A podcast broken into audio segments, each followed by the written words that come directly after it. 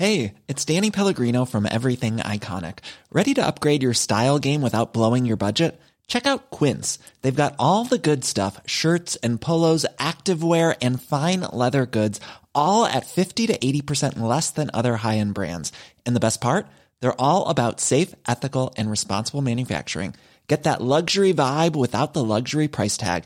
Hit up quince.com slash upgrade for free shipping and 365 day returns on your next order. That's quince.com slash upgrade.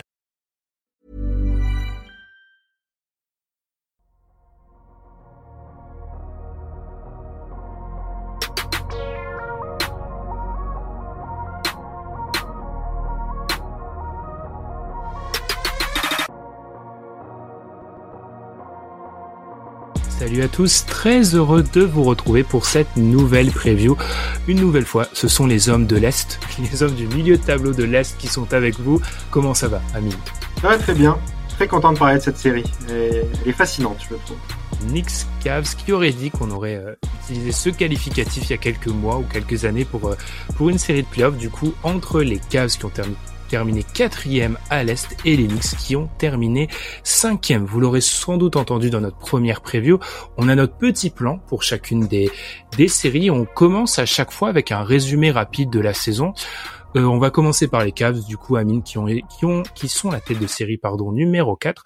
Alors, comment résumer cette saison du côté des Cavs? Alors déjà, en se jetant quelques fleurs, c'est mon premier podcast avec Dunk Hebdo, c'était pour le trade de, de Novan Mitchell, et euh, on avait dit à l'époque que de passer, ils étaient déjà une très très bonne défense, et que avec l'arrivée de Mitchell, on imaginait qu'ils pourraient devenir une équipe top 10 défense, top 10 attaque. C'est ce qu'ils ont été cette saison. C'est la meilleure défense de la ligue, c'est la huitième euh, attaque de la ligue.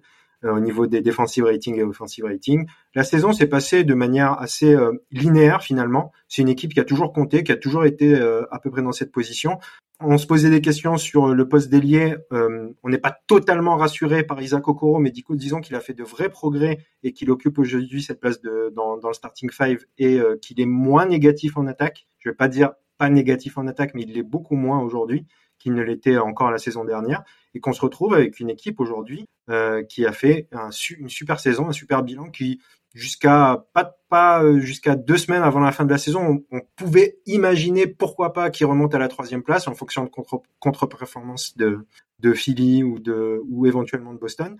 Et puis donc ils finissent à leur place en quatrième, mais en sérieux candidat euh, pour ces playoffs. Je suis assez d'accord, tu le disais, hein, top 10 attaque, top 10 défense. Il y a que trois équipes qui sont dans sur le stade de NBA.com dans ce dans cette catégorie-là. Les Sixers dont on a déjà parlé, les Celtics et du coup ces Cavs. c'est vrai que si on regarde notamment le le Nate rating du côté de Clinique de Glace, ils sont numéro 2 derrière Boston. Donc ils ont un bilan de 51-31, mais ils sont plus proches des 55 victoires que des 45 par exemple, si on si on a on mm. doit le dire comme ça. Euh, les Knicks de l'autre côté, les Knicks, Amine, la deuxième attaque, toujours selon Clinique de glace de la saison régulière. Et ça, il fallait le parier avant ce début de saison. Quoi dire des Knicks? D'abord l'adaptation, on en parlait en off, toi et moi, de euh, du coach Thibodeau très tôt en début de saison, le choix notamment euh, qui a peu qui a un peu peiné du côté de la France, mais de bencher notamment Evan Fournier, responsabiliser des joueurs qui ont vraiment euh, l'assise défensive et du coup donner beaucoup de responsabilités à Jane Bronson qui est assurément, on peut le dire après la fin de la saison régulière, la meilleure signature, qui fait une saison vous l'avez entendu dans notre podcast sur la saison régulière, proche du niveau d'un All NBA. En tout cas, il est forcément dans la discussion. Et de l'autre, un Julius Randle qui s'est racheté d'une saison un peu plus difficile. Ça donne un duo très fort, des rotations, on va y revenir, très très longues, très très euh, cohérentes. Malgré un petit point nord qu'il faudra citer, c'est RJ Barrett qui fait une saison très compliquée. Donc, on a une équipe des Knicks qui entame les playoffs pour la deuxième fois en trois ans, mais de manière beaucoup plus sereine que la première fois on les avait vus parce que dans cette série on les avait vus face aux Hawks. On avait un peu tous crié à la fraude à cette époque et le résultat nous avait pas trop surpris. Là, on a une équipe solide qui arrive avec des certitudes, une attaque, un Jane Bronson en feu face à un gros duel de guard. Donc, clairement, c'est une série qui est alléchante. Amine, est-ce que tu as quelque chose à rajouter sur les Knicks? Non, non, t'as tout dit, je pense. c'est parfait. Enchaînons du coup, si vous avez, et vous auriez dû l'écouter, si vous avez donc écouté la première euh, prévue à propos du Sixers Nets, on va mettre en avant les trois meilleurs joueurs de cette série, et oh mon dieu, c'est difficile dans celle-ci, c'est super difficile. Par contre, est-ce qu'on est tous les deux d'accord sur le fait que le meilleur joueur à l'entame de cette série, c'est Donovan Mitchell?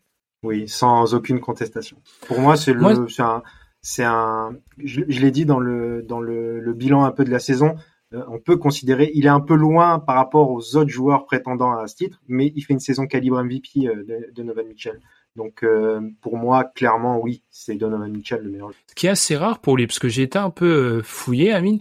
C'est un joueur qui a, va entamer sa huitième euh, série de playoffs, et à l'exception de sa série contre Memphis en 2021, c'est la première fois, selon moi, qu'il l'entame en étant le meilleur joueur de la série de manière assez arrêtée, sachant que cette série contre Memphis, elle est un peu spéciale. Il avait raté toute la fin de la saison régulière, il rate le match 1.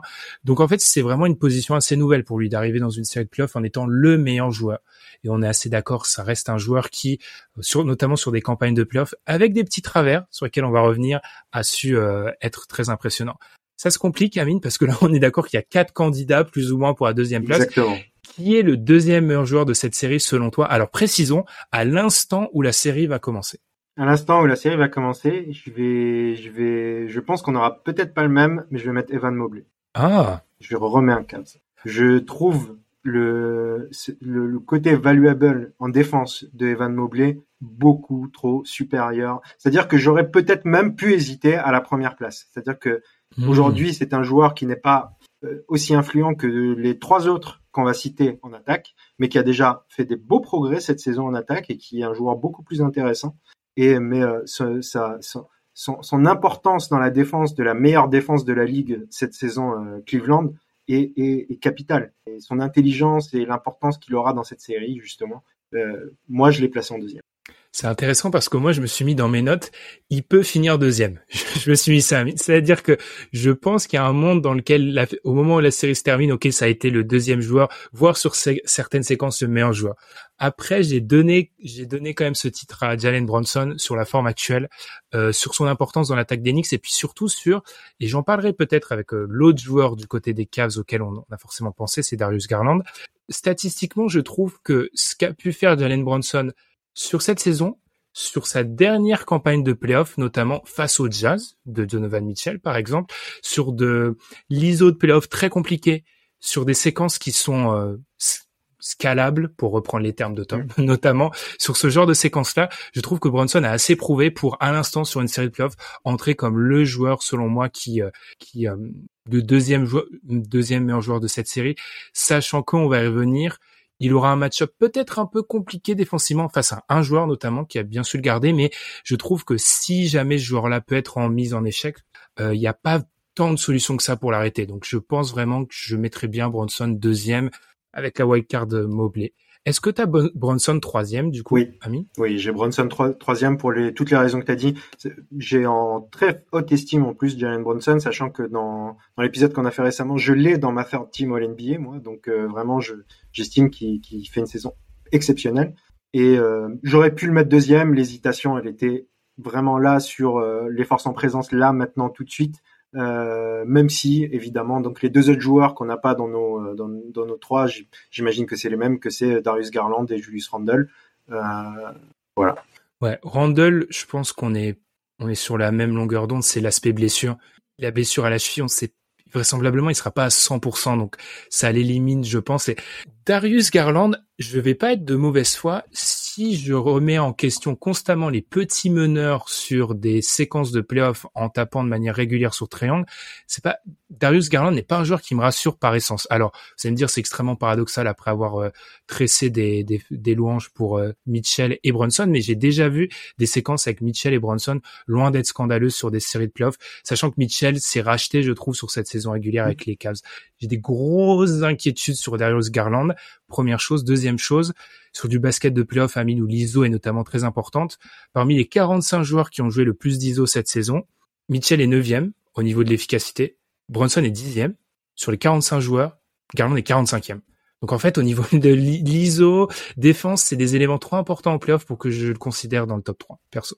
Ouais, on est, sur un joueur. En fait, je pense aussi que cette saison, n'a pas été euh, quand on voit la saison qu'il a effectuée la saison dernière qui était vraiment celle de la révélation on a vu euh, Darius Garland à son top euh, on était sur une saison héliocentrée offensivement autour de Darius Garland donc c'est pas si mhm. facile que ça une saison après d'être de, de, de, d'être dans l'équipe justement qui est héliocentrée autour de Donovan Mitchell offensivement parce que ça a été le cas Et, et du coup, je pense que même ses pourcentages, même son utilisation a été en a joué. Mais j'espère, j'espère. Alors, ce que tu as dit sur la défense, ça, euh, de toute manière, la, la, seule solution pour Garland, c'est de réussir à bien le cacher. Je ne vois pas d'autre solution, euh, le plus possible en tout cas. Mais en tout cas, d'un point de vue offensif, j'espère que le jeu en playoff, euh, l'augmentation des minutes, les minutes sans Mitchell, va pouvoir démontrer à quel point il est toujours le joueur qu'on a vu l'année dernière et qui nous a tous éblouis la saison dernière. Effectivement, sur en plus un joueur intelligent, donc sur la longueur du, je pense clairement que c'est le genre de joueur sur la longueur d'une série qui peut euh, se bonifier face à une défense. Les match-up clés, du coup, Amine, quel est ton premier match-up clé? Oula, il y en a beaucoup. Euh, pour moi, la, pour moi, la match-up clé, c'est euh, c'est euh, la match-up des extérieurs, tout simplement. J'ai du mal à la à, à l'évoquer plus euh, plus succinctement. En fait, euh, on a tendance à voir les Cavs plus forts, même si on regarde un peu euh, donc au niveau bilan, au niveau euh, defensive rating. alors ok, les Knicks sont le deuxième offensive rating, mais les Cavs ont un bon offensive rating, ce qui n'est pas le cas du defensive rating des Knicks. On peut se poser ces questions. néanmoins, les match-up, notamment à l'extérieur, sont très bonnes pour les Knicks. je m'explique pourquoi. Euh, défensivement, le seul joueur euh, sur les lignes externes qui euh, peut se faire vraiment, qui peut se faire cibler et encore, ce n'est pas le pire du côté des, des, des Knicks, c'est Jalen Brunson. Derrière, en termes de, en termes de, de, de titulaire, euh, Quentin Grimes qui, qui prend beaucoup le point of attack est très solide dans, dans cette dans cette situation et RJ Barrett justement quand il ne s'occupe pas du point of attack ce qui était un problème pour lui est un joueur plus intéressant justement.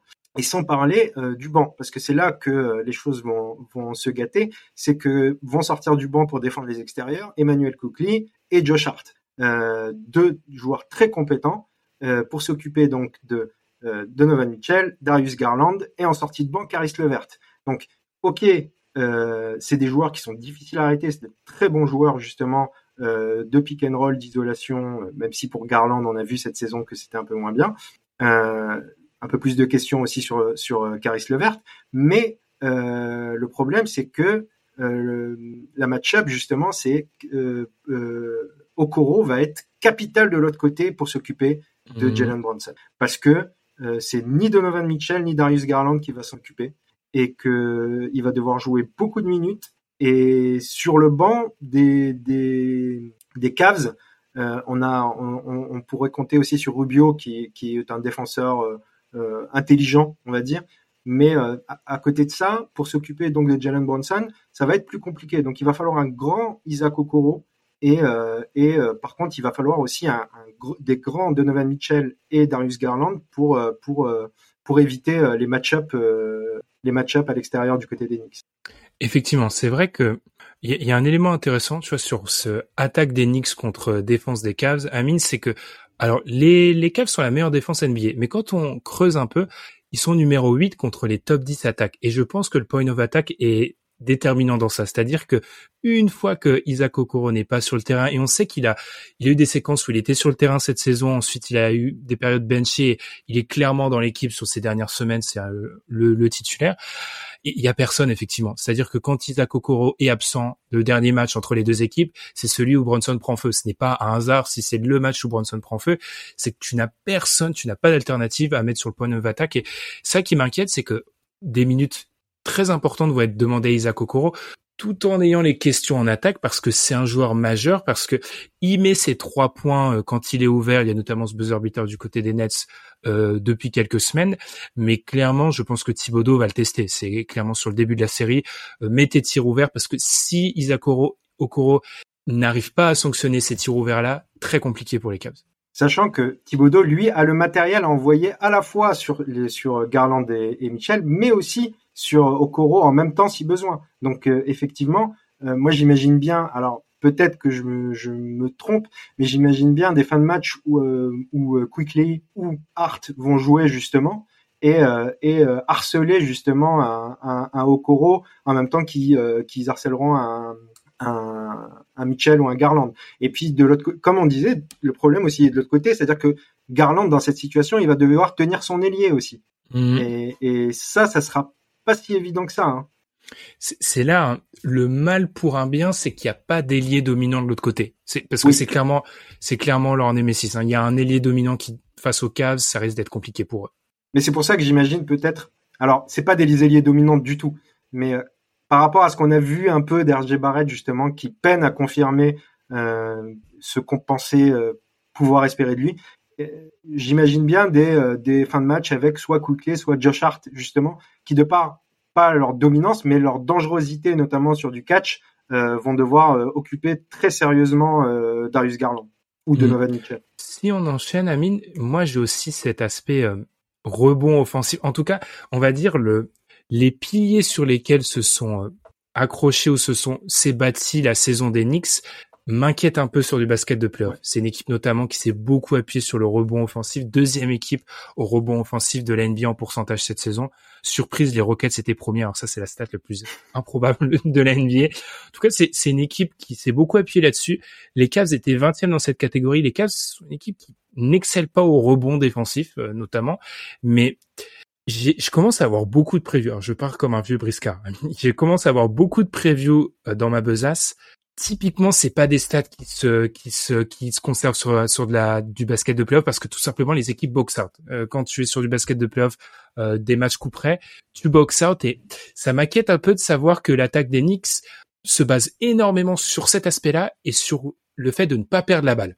Parce que de un, la défense des Cavs peut euh, créer des turnovers, ils sont numéro 3 NBA, et de l'autre, c'est vraiment, encore une fois, j'avais utilisé le même adjectif, c'est précaire, je trouve, un peu comme avec les Nets, c'est assez précaire comme schéma offensif. Je suis tout à fait d'accord. J'avais ça aussi, justement, euh, surtout que dans l'idée, euh, on est face à une équipe qui n'excelle pas euh, au rebond défensif euh, quand tu parles des Cavs, justement, mais euh, c'est pas une équipe qui a un, un, vrai problème là-dessus. C'est-à-dire que c'est plus euh, ce qui s'est passé sur la saison. Ils n'ont pas un problème de taille, par exemple. Justement, on est sur une mhm. équipe qui joue avec deux très grands et en playoff, justement, comme tu l'as dit, avec le box-out, ça risque d'être compliqué d'attraper autant de rebonds offensifs. Sachant qu'en plus, ils pourront compter principalement sur Mitchell Robinson, euh, sachant qu'on pense justement que Julius Randle sera pas là au début de la série.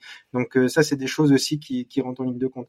Donc moi, je suis, je suis assez d'accord avec toi, ce qui rend très fragile justement aussi euh, donc non seulement la, la, la, la, fragilité du fait de garder cette puissance au rebond offensif, mais aussi l'éventuelle absence pour combien de matchs on ne sait pas de Julius Randle, qui rend aussi le jeu de l'équipe sur demi-terrain plus prévisible. Mmh.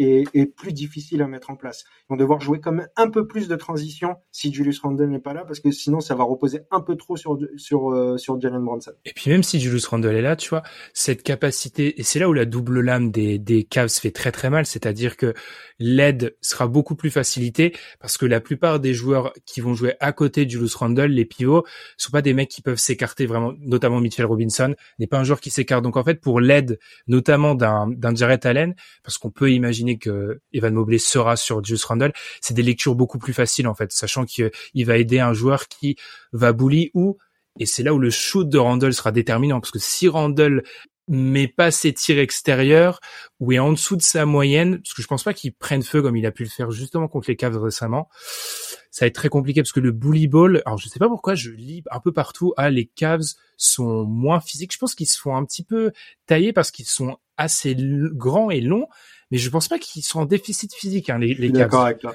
J'ai du mal à... Vas-y, vas-y. Vas-y, vas-y, vas-y, Amine. Oui, j'ai du mal à voir vraiment un déficit physique. Euh, euh, alors ils sont longs sur les, le front de courte, ils sont petits sur le sur le, le, le back court. Surtout que l'ailier Isaac Okoro n'est pas un joueur hyper grand, c'est un joueur mhm. très costaud par contre. Hein, donc euh, donc ça on a peut-être tendance à oublier. Et puis euh, comme tu l'as dit en fait, je, je me perds. Michael Robinson justement, on, est sur un joueur qui va se retrouver sincèrement, je pense, en grande difficulté face à la raquette des des, des. Hein. Mhm. Est-ce que tu penses que du coup on pourrait voir du Thibodeau tenter du small ball? Je, je, je n'y crois pas moi. Je n'y crois pas parce que je pense qu'il a plus à perdre, première chose, et que Thibodeau reste un coach qui peut-être s'adapte assez tard en playoff. C'est le, gros, c'est le gros point, le point négatif hein, parce qu'on souligne sa saison régulière, mais je sais pas. Je pense pas que ça soit dans leur intérêt, mais effectivement, ils, ils risquent de payer très très fort. C'est euh, le fait que la, raquette soit un petit peu trop euh, peuplé sur certaines séquences, je pense. Ouais, c'est ça. Pour répondre à ta question, je je crois pas non plus que ce soit dans l'idée de Thibodeau de s'adapter. Peut-être un peu plus de minutes avec Hartenstein qui offre quelque chose un peu différent, notamment en attaque, peut-être pour varier un peu plus. Mais euh, je, je, pense que je pense que là les rotations elles sont déjà un peu faites du côté de du, du côté de York. Sont faites depuis le 15 novembre effectivement. du coup, est-ce que tu as d'autres match-up clés à mettre en avant? Alors je vérifie. Oui, on fait nos fiches de manière très sérieuse. Hein, c'est les playoffs. Non, c'est bon en fait. On a un peu tout. Euh, on a parlé d'un peu tout. Mmh. Je, je, pensais juste à ça, tu t'en parlais, c'est vraiment intéressant le profil d'Okoro qui est, je critique souvent Okoro, mais l'impression qu'il était construit dans un laboratoire pour défendre Bronson. Parce qu'en fait, exactement, je suis tout à fait d'accord. genre c'est le mec qui peut défendre Bronson. Il est très, il est très fort du haut du corps sur les appuis, parce qu'il y a des séquences. Euh, c'est pas Caris Levert qui va faire des. Pour ça j'ai très très peur du banc. On en a parlé des, des caves, parce qu'il y a personne pour arrêter Bronson. Je me suis rendu compte, Amine, qu'on n'a pas parlé de la fenêtre de titre, alors que je l'avais bien teasé au début, hein, comme quoi euh, dans l'épisode précédent. On en parlera. Allez, on va adapter tout ça en freestyle. On en parlera à la toute fin. Quel est l'objectif de chaque franchise, Amine, en entamant cette série du côté des Cavs? Alors moi, du coup, je vais peut-être commencer du côté des Knicks. Absolument, mais éviter les, les fins de match clutch. Parce que bizarrement, j'avais mis en avant le fait, euh, il y a quelques semaines où on en avait parlé, je pense, ensemble dans la conversation, que les fins de match des Cavs pouvaient ressembler à du Donovan Mitchell, Iso Utah, un peu euh, pas très inspiré. Les Knicks sont une très mauvaise équipe de clutch, de fin de match serré, donc ils doivent absolument éviter les fins de match serrés. Je pense que c'est la clé pour eux sur cette série. Oui, oui, je suis d'accord. Et puis euh, moi, j'avais noté pour les Knicks faire un gros match à l'extérieur. C'est-à-dire que mhm. j'ai assez confiance en eux pour aller chercher, euh, un peu spoiler sur euh, mon résultat à la fin, sur aller chercher des victoires sur euh, les matchs au Garden, mais il va falloir être très très fort sur les matchs à, Cleveland parce que parce que c'est c'est là-bas qui que ça se gagnera quoi. Mmh. Et du côté des Cavs, Amine, est-ce que c'est éviter le le piège? Parce que c'est une équipe, ça va être une équipe. Vous, vous avez compris avec le portrait qu'on a qu'on a dressé, c'est une équipe difficile à jouer les Cavs. Donc est-ce que c'est est-ce que c'est ça? Moi, c'est aussi, je pense, mettre. Ils seront. On va spoiler. Je pense qu'on les a gagnants, peut-être tous les deux. En tout cas, si jamais ils venaient à passer les Cavs, je pense que c'est aussi le moment où Mobley surtout Mobley, un peu Garland, doivent commencer à se révéler parce que le tour d'après sera immensément plus compliqué. Je suis d'accord, je suis d'accord vraiment que Garland et Mobley euh, passe un step et montre vraiment, c'est-à-dire que si autour de Mitchell, on a vraiment ces deux joueurs qui sont des joueurs qui portent leur équipe en playoff, là, on, peut commencer à comprendre. Et justement, dans l'idée, l'objectif, je pense, ça va être d'assommer le plus vite possible ces Knicks. C'est-à-dire que ne, leur, ne, surtout pas leur laisser croire. Alors, ça sera très serré, mais essayez de ne pas leur laisser croire que c'est possible de les passer. Essayez de montrer sa supériorité du côté de, et effectivement, vu ton choix de deuxième meilleur joueur de la série, on peut deviner que tu penses que, que Mobley va, va franchir ce step. Alors pour le résultat final du coup, Amine, qu'est-ce qu'on donne? Je, j'ai la dernière fois qu'on était ensemble, c'était pour le le net Sixer. J'avais commencé. Je te laisse commencer pour celui-ci. Moi, j'ai Cavs en 7. J'ai Cavs ah, en 7 et euh, j'imagine pas forcément justement des matchs serrés. Euh, je pense que j'imagine bien une série où c'est un peu chacun son tour. Où euh, quand justement on a parlé beaucoup des match-ups quand les match-ups tournent du côté de New York, euh, ça prend les matchs vraiment du côté de New York. Et pareil du côté de Cleveland, quand Okoro est dans un bon soir et stop Bronson, ça prend les matchs du côté de J'ai les Cavs en 6, mais un 6 qui penche vers 7. Hein. Je, je, je, l'avais entamé en me disant non, il y, a y a un vrai écart entre ces deux franchises et plus, euh, plus on se rapprochait de l'enregistrement, moins j'étais serein. Donc je donne, je donne les Cavs en 6, mais j'aurais un Julius Randle à 100%, j'aurais donné 7 avec euh, beaucoup plus de, de possibilités pour Enix de gagner, mais j'ai vraiment peur que première chose, il y ait beaucoup trop de, on l'a déjà dit, ça repose beaucoup trop sur Jalen Bronson et que ça, ça devienne assez compliqué pour eux, malgré le fait que je suis vraiment impatient de voir comment Garland et Mitchell vont gérer en face l'armada d'arrière qui sont prêts à défendre sur eux. Alors Amine, du coup, c'était pas censé être à ce moment-là, mais on va le faire maintenant. du coup, la fenêtre de titre, donc euh, on vous invite encore une fois à aller écouter cet épisode de l'été dernier sur la fenêtre de titre.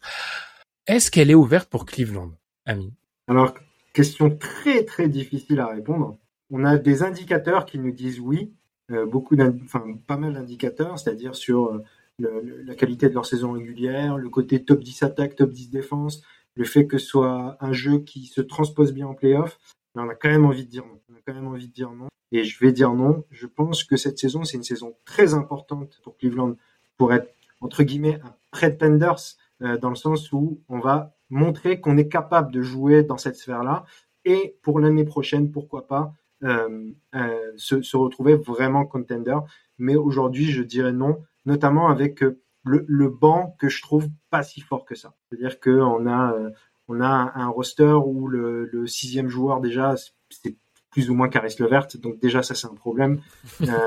et à l'aile, on a des joueurs intéressants comme euh, on sait que Haussmann a beaucoup joué cette saison, mais on a Dean Wade, on a euh, Lamar Stevens, mais c'est pas un roster qui transpire le, le, gros run pour aller euh, pour aller gagner. Mmh. L'aspect, il y a plusieurs aspects qui sont selon moi rédhibitoires. D'abord, le cinquième titulaire en fait, qui a, été la question depuis le début de la saison. Isaac Okoro fait, je, je mets de l'eau dans mon vin. Isaac Okoro fait une bonne fin de saison, mais ça reste assez limite. Et puis, autant, et tu l'as dit, il y a certains indicateurs qui vont dans leur sens, il y en a d'autres. Euh, quand on avait un peu esquissé les profils qui se dégagent, ils ont, étaient pas assez dominants. Très souvent, on a des équipes qui vont au titre, qui ont été dominantes la saison précédente. Ils n'ont pas été assez dominants. Parfois, on a le, ce, ce, ce profil d'équipe où un joueur majeur est arrivé, mais Donovan Mitchell est un joueur majeur, mais pas de, c'est pas Kevin Durant par exemple. Il révolutionne pas euh, la carte d'une conférence à lui tout seul, donc ils sont un cran en dessous en fait. Ils font partie des équipes qui euh, n'y sont pas encore selon moi, effectivement. Je pense qu'on est d'accord aussi. Malgré, alors les fans des Knicks, historiquement, qui pensent qu'on a une dent contre eux, ce n'est pas le cas. Mais on est d'accord que la question se pose encore moins pour les Knicks qui manquent, euh, manquent de puissance de feu en fait, tout simplement manque de puissance de feu, manque. Euh, moi, j'ai envie de dire, c'est le, le, rôle de RJ Barrett, quoi. C'est un peu mhm. le, le, rôle central, c'est cet ailier qui, euh, qui serait. Euh, en fait, le problème, c'est que j'ai l'impression qu'ils ont, ils ont de très bons deuxième et troisième meilleurs joueurs d'équipe. Il manque, il manque la superstar, quoi. Et ce serait peut-être à ce poste que qu'il faudrait aller chercher. C'est vrai que si tu entames ces playoffs avec Brunson deuxième option, Randall troisième option et un mec du DH20 top 10 en premier, tu es contender, je pense. genre. Oui, qui pas forcément euh, tout en haut du DH20. Hein. Hmm. Je, pense que avec, je pense avec Jimmy Butler, par exemple, avec Jimmy Butler euh, au poste 3, on peut imaginer qu'il peut-être content. Hmm, il, serait beaucoup plus proche. C'est vrai qu'il leur manque vraiment cette euh, puissance de feu qui risque pas de se voir maintenant, mais si jamais les Knicks venaient à passer un tour, va vraiment être mis en, en avant sur la, la série d'après. Très bien, Amine. bien, on en a terminé pour cette deuxième preview qu'on a réalisée ensemble. Donc, pas de surprise pour l'instant. On a donné la tête de série numéro 3, donc les Sixers vainqueurs. On a donné la tête de série numéro 4, les Cavs vainqueurs. Ils ne se joueront pas, à moins qu'ils réalisent tous les deux un upset au tour d'après. On, ne sait pas encore. En tout cas, on vous remercie de nous avoir écoutés pour cette preview, cette deuxième preview à l'Est. On vous rappelle de nous suivre sur Twitter, mais aussi sur vos plateformes de streaming d'écoute de podcasts préférés et également sur YouTube. On va marquer la petite pause de quelques heures. Nous, on, enchaîne beaucoup en ce moment, Amine. On a fait un live très long. Maintenant, on fait des previews, etc. Où on voit le soleil. Pour ceux qui sont sur YouTube, c'est exceptionnel. On ne voit jamais le soleil chez moi d'habitude. Donc, on enregistre à un horaire décent, heure de Séoul. En tout cas, on vous remercie de nous avoir écoutés. Et puis, on se retrouve très vite pour d'autres previews. Salut!